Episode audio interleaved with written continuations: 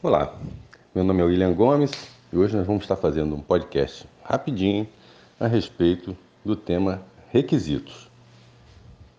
Antes de falar de requisitos, eu queria contar um pouquinho do que, que realmente nós estamos nesse momento né? e como nós estamos sempre em mudanças, em transformação, o que, que o mercado está né, tá trazendo é, de novo.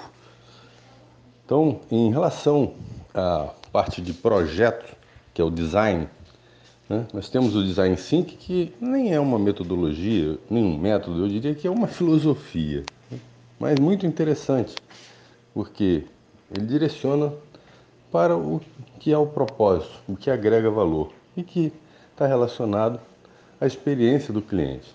Mas aí nós temos a parte de o X, o Y, que tem a ver também com a parte de design, que está relacionado que também a experiência do usuário e como as interfaces então são devem ser criadas para que possa facilitar a vida do usuário, eles chamam de usabilidade. Ok? Então, muito legal isso, realmente é o que há de melhor nós poderíamos falar é, do Canvas para novas, digamos assim, empreitadas, para novos negócios, que é também uma metodologia bastante interessante. E podemos ver tantas linguagens agora de programação para parte da construção é, propriamente dita, no caso do software. Né? E realmente é assim maravilhoso ver a evolução disso. Agora vamos voltar ao requisito, que esse é o tema.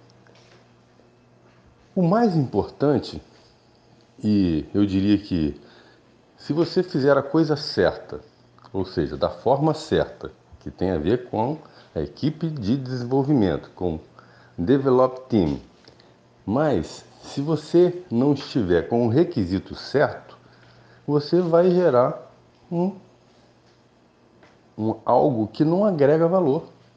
Então é importante a gente ter como fundamento de tudo ter um requisito bem elicitado, bem identificado, bem levantado e, né, no decorrer disso, bem especificado, bem detalhado, para que é, o requisito seja bem resolvido, né, que algumas metodologias chamam caso de uso, né, e esse caso de uso ou esse evento da, do mundo real, do mundo dos negócios, possa ser traduzido de forma eficiente e eficaz para o seu usuário, para o seu cliente, para os seus stakeholders, ok? Então, Ainda voltando ao ponto do requisito. Onde é que começa então esse requisito? Ele começa lá na experiência do stakeholder, do usuário, é, no mundo real. Nós não podemos deixar de fugir disso. Agora, qual o primeiro problema que a gente vê? As pessoas vão atrás de informação do que o usuário acha. Aí já começa o primeiro problema, porque não tem que achar nada.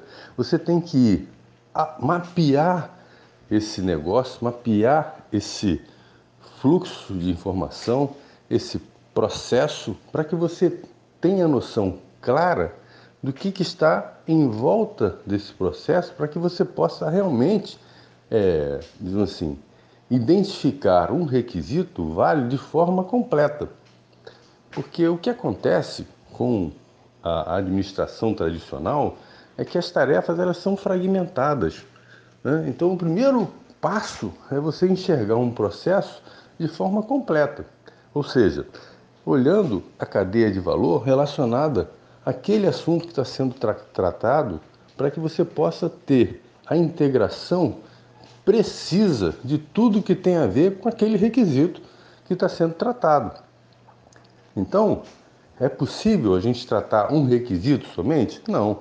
É primeiro necessário que você tenha um, um panorama. Né? Por exemplo, quando o arquiteto vai construir uma casa, ele vai construir a piscina e aí sem é, mapear o resto da construção, ele vai construindo cada cômodo? Não.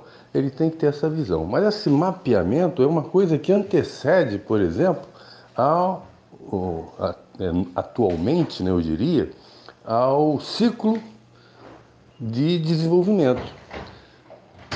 Né? Hoje nós temos, por exemplo, os, os métodos ágeis, né, que eles têm um ciclo de desenvolvimento, que começa a partir de quê? A partir de, dos requisitos já identificados. Mas isso é, é uma premissa que ela tem que ser é, entendida. Né? Um requisito não nasce do nada, ninguém é adivinho ninguém tem a bolinha de cristal. Então é preciso que antes né, se tenha compreensão clara desse mapeamento do negócio que envolve esse requisito para que você possa identificar e selecionar de forma apropriada esses requisitos que vão ser levados sim aí para o Scrum a partir do planejamento do requisito.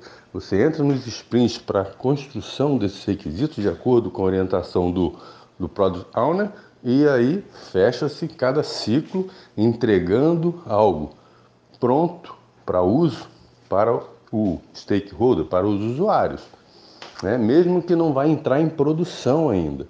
Isso tem que ficar muito claro. O requisito ele é fundamental.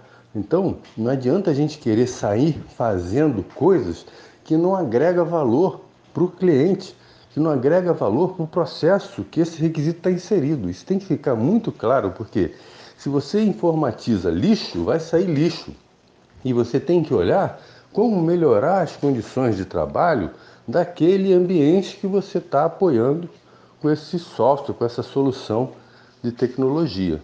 Ok? Então, sem entrar no mérito das questões, é importante que é, todos né, tenham uma compreensão clara que tratar requisito é uma matéria específica e que, diferentemente daquilo que eu falei lá na frente, do, do design, né, do, do projeto e da parte de construção, que são os programas, é, a parte de requisito, a parte de técnicas de elicitação e especificação de requisito, elas são muito pouco tratadas. Né? Então, infelizmente, é, a, a, o ponto é que normalmente né, você vai ter que refazer. E quanto mais você adentre em algo, mais caro fica e mais transtorno pode trazer, tá ok? Então vamos encerrar por aqui esse podcast para não ficar longo, mas fica aí realmente alguns desafios para nós em relação à questão de requisitos, ok? Um grande abraço, obrigado.